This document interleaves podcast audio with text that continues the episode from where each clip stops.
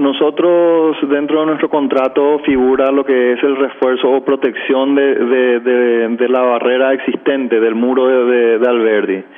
Eh, se, consiste en hacer un pedraplén bajo agua, ¿verdad? Que nos tomaría en, en un periodo de siete meses. Ahora, existe una parte que está debilitada eh, dentro de, sería la, la punta mismo de la ciudad, que está debilitada, que hubo un desmoronamiento, tengo entendido que fue hace un año aproximadamente, y esos trabajos sí requieren de una atención inmediata que eh, estaríamos nosotros tratando de, hacerlo, eh, estaríamos más o menos dentro de un mes más o menos en posibilidades de poner en condiciones el lugar. Entiendo. Entonces lo que lo que usted me está explicando es, hay un trabajo de más largo alcance que les va a tomar siete meses reforzar, hacerlo bien, y hay un trabajo que tiene que ser inmediato, que es la zona que está comprometida en este momento. Así mismo, eh, vamos a hacer un trabajo de emergencia. Ese trabajo de emergencia, eh, porque el intendente me acaba de decir, hay 1.300 metros que están seriamente comprometidos. Que, que me acuerdo que la última vez que ellos nos describieron decían, parece un queso lleno de agujeros. Esa es la parte que ustedes van a reforzar inmediatamente ahora y se van a concentrar ahí. Sí, e, esos son los trabajos que están dentro del contrato, que es el, el refuerzo de, todo el muro, ¿verdad? Es lo que se refería al intendente, que son 1.300 metros aproximadamente.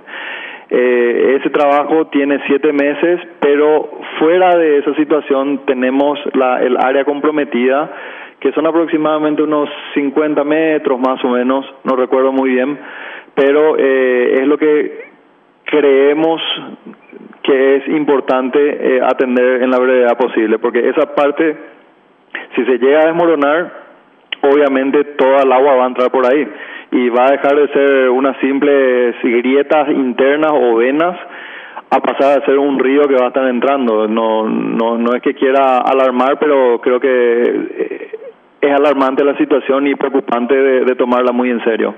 Totalmente. Ustedes ya estuvieron por ahí mirando lo que está ocurriendo y todo eso, don Guillermo.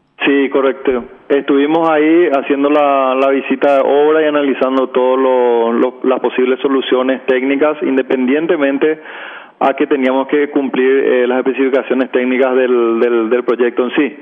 Eh, siempre hay alguna idea adicional que se trata de, sumar y, y, bueno, a eso fuimos y encontramos ese problema entiendo.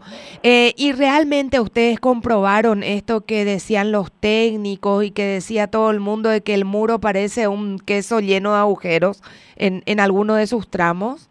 Eh, sí, eh, se encuentra en, en varios puntos del tramo, ¿verdad? En realidad prácticamente en, en todo el anillo se encuentran eh, unos, serían como unos, unas grietas, unos charcos que se van generando Dentro de esos charcos, como solemos ver en los baches de, las calles, eh, esa, el agua empieza a entrar ahí como si fueran eh, pequeñas venas. Esas venas eh, transmiten el agua y debilitan la tierra misma, que es lodo de la zona, por lo que pudimos entender, porque no tenemos tampoco los antecedentes de esa obra y eso hace que la, que, la tierra misma se haga más floja. Entonces es importante hacer una protección, impermeabilizar la zona de, de, arriba, que es como, una, como un camino de servicio, y eso hay que volver a tapar todo para que ese tipo de situaciones no se den más.